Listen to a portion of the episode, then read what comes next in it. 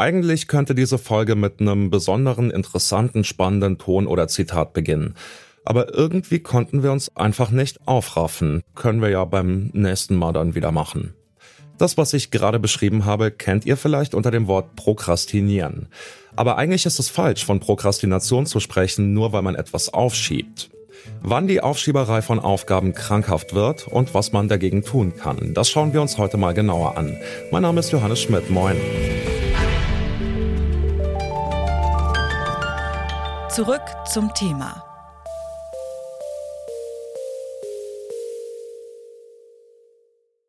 Bitte widmet eure Aufmerksamkeit unserem Werbepartner.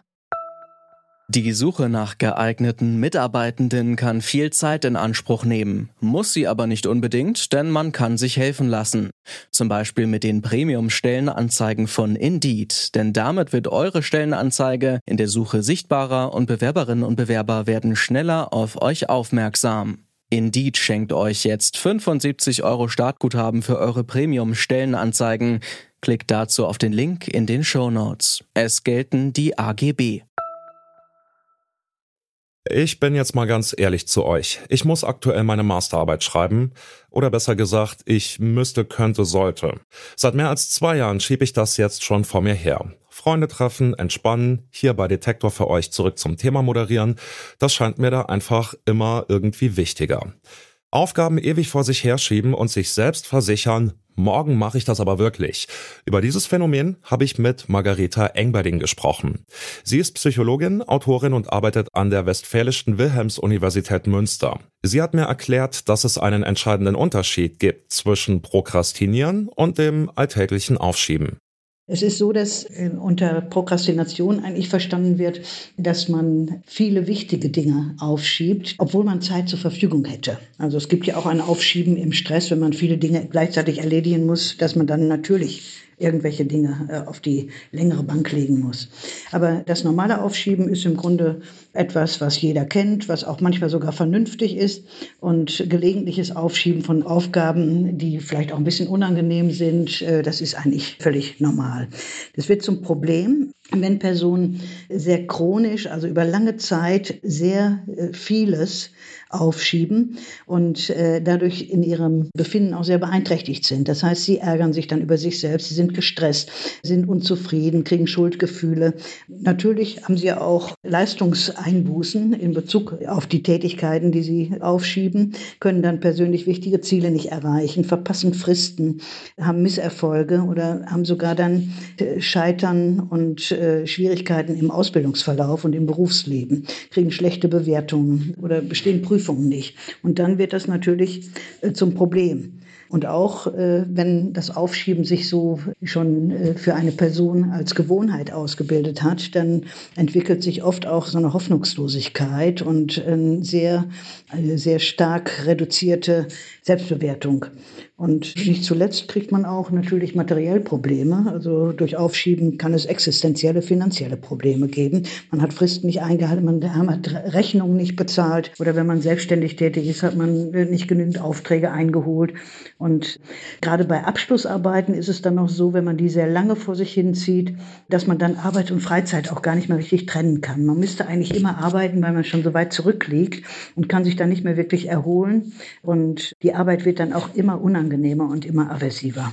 Nur problematisches Aufschieben nennen wir auch Prokrastination. Chronisches Prokrastinieren kann aber auch mit anderen psychischen Beeinträchtigungen zusammenhängen. So kann es zum Beispiel ein Symptom sein für eine depressive Störung. Mit Depressionen sind ja auch immer Antriebsstörungen verknüpft. Äh, und äh, das muss man dann äh, auch versuchen herauszubekommen. Ist es eher jetzt im Moment einfach eine depressive Phase, in der ich gar nicht in der Lage bin, den Antrieb und die Motivation aufzubringen? Oder aber ist auch egal, in welcher Stimmung ich mich befinde, ist es generell so, dass ich zum Aufschieben neige.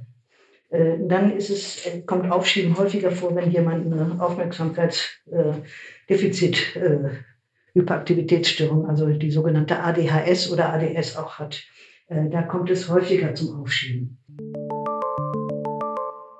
Aufschieben kann also zum Problem werden, wenn es unseren Alltag bestimmt und unsere Psyche belastet. Gerade junge Menschen wie Studierende sind davon häufig betroffen. Ihr Tag ist oftmals weniger strukturiert als der etwa von Berufstätigen. Das merkt auch die Psychologin Brigitte Reisen-Kostudis. Sie arbeitet an der Freien Universität Berlin und ist Teil der psychologischen Beratungsstelle. Ich habe die Gelegenheit genutzt und mal nach ein paar Tipps gefragt, damit ich mit meiner Masterarbeit endlich mal vorankomme. Ja, also was glaube ich der Hauptfehler ist, den viele machen, ist, dass sie so nach dem Alles- oder Nichts-Prinzip vorgehen, dass sie sagen, okay, ich habe jetzt lange Zeit es nicht geschafft, diese Hausarbeit zu schreiben oder die Masterarbeit in ihrem Fall zu schreiben. Und aber ab morgen fange ich dann richtig an und dann sitze ich um acht oder neun Uhr schon am Computer und werde schreiben, lesen, was auch immer. Das ist oft was, was nicht funktioniert. Was ich eher empfehlen würde, ist der Aufbau von Schreibroutinen, die aber auch gut zum Lebensrhythmus passen. Und dann auch erstmal kleine Einheiten einzuplanen und zu sagen, ja, also so zwei bis drei Stunden Montagvormittag oder Dienstagnachmittag oder da habe ich Zeit zum Schreiben. Und das auch festzuhalten durch Arbeitsprotokolle, um sich selber immer wieder zu vergewissern, ja, ich kann schreiben, ich kann arbeiten und gleichzeitig habe ich aber auch Lebensqualität, ich habe auch genügend Zeit für private Aktivitäten. Am Ende sollte es eben so sein, dass sie sich mehr auf das konzentrieren, was sie tatsächlich gemacht haben und weniger so äh, von einer Frustration auf die andere pendeln. Und das ist so das, was oft dazu führt, dass Leute chronisch aufschieben, weil zu viel Frusterfahrungen dann sich anhäufen und dann irgendwann die Zuversicht nicht mehr da ist, dass sie rauskommen aus diesem Teufelskreis. Wenn ich merke, dass die Prokrastination mein eigenes Leben tatsächlich so massiv einschränkt, dass ich da gar nicht mehr rauskomme, dass es mir richtig schlecht geht, wo hole ich mir dann Hilfe? Wann hole ich mir Hilfe? Und wie gehen Sie als Psychologin dann vor, wenn jemand da so richtig feststeckt? Ja, da würde ich auf alle Fälle eine Beratungsstelle aufsuchen, eine psychologische Beratungsstelle gibt es an allen Hochschulen und auch Kurse, wo an dem Thema gearbeitet wird, wo dann auch wöchentlich mit Arbeitsplänen gearbeitet wird, wo ganz genau geguckt wird, an welchen Zeiten hat es geklappt, wann hat es nicht geklappt, warum hat es nicht geklappt. Und gerade der Austausch mit anderen Studierenden, die in einer ähnlichen Situation sind, ist oft sehr hilfreich. Also da würde ich Ihnen auch raten, reden Sie mit jemandem, der sich da auskennt. Wenn jemand zu mir kommt, ganz speziell und mir auch sagt, es sind so viele Dinge, die sich angesammelt haben und ich weiß gar nicht, wie ich das alles aufarbeiten kann. Da bin ich erstmal dabei, erstmal so Listen anzufertigen. Was muss eigentlich gemacht werden? Und guck mal, wo Prioritäten sind. Wo fängst du an bei einer Sache, die wirklich am schnellsten zu schaffen ist? Weil wie schon sagte, Prokrastinierer sind oft geplagt von schlechtem Gewissen, fühlen sich unfähig oder haben Zweifel an ihren Fähigkeiten. Und da ist es wichtig, möglichst schnell ein Erfolgserlebnis zu erzielen. Und dann nicht mit der größten Sache gleich anzufangen, sondern vielleicht mit einer kleineren Sache, die aber vielleicht in ein, zwei Tagen zu erledigen ist. Das ist, wäre dann erstmal mein Hauptimpuls, von dieser negativen Erfahrung hinzukommen zu Erfolgserlebnissen. Dass man aus Zeitmangel oder Stress etwas aufschiebt, das ist ganz menschlich. Wenn das aber zum Dauerzustand wird, kann das die Seele ganz schön belasten. Erst dann sprechen Psychologinnen und Psychologen von der Prokrastination. Schätzungen zufolge sind rund 20 Prozent aller Deutschen davon betroffen, oft Studierende oder Azubis. Besonders häufig die Menschen, die bereits eine andere psychische Störung haben. Wenn man alleine nicht mehr aus dem unendlichen Aufschieben herauskommt, dann kann man sich Hilfe holen, zum Beispiel bei der psychologischen Beratung an den Universitäten. Macht das lieber heute als morgen. So, und damit war's das von uns für heute.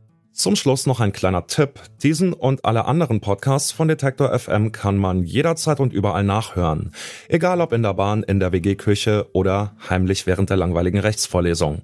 Geht dafür einfach in eure Podcast-App und drückt zum Beispiel bei Zurück zum Thema gleich mal auf Folgen. An dieser Folge mitgearbeitet haben Mira Emmerling, Lars Fein und Sophia Ulmer. Produktion Benjamin Sadani. Chef vom Dienst war Kai Reben und mein Name ist Johannes Schmidt.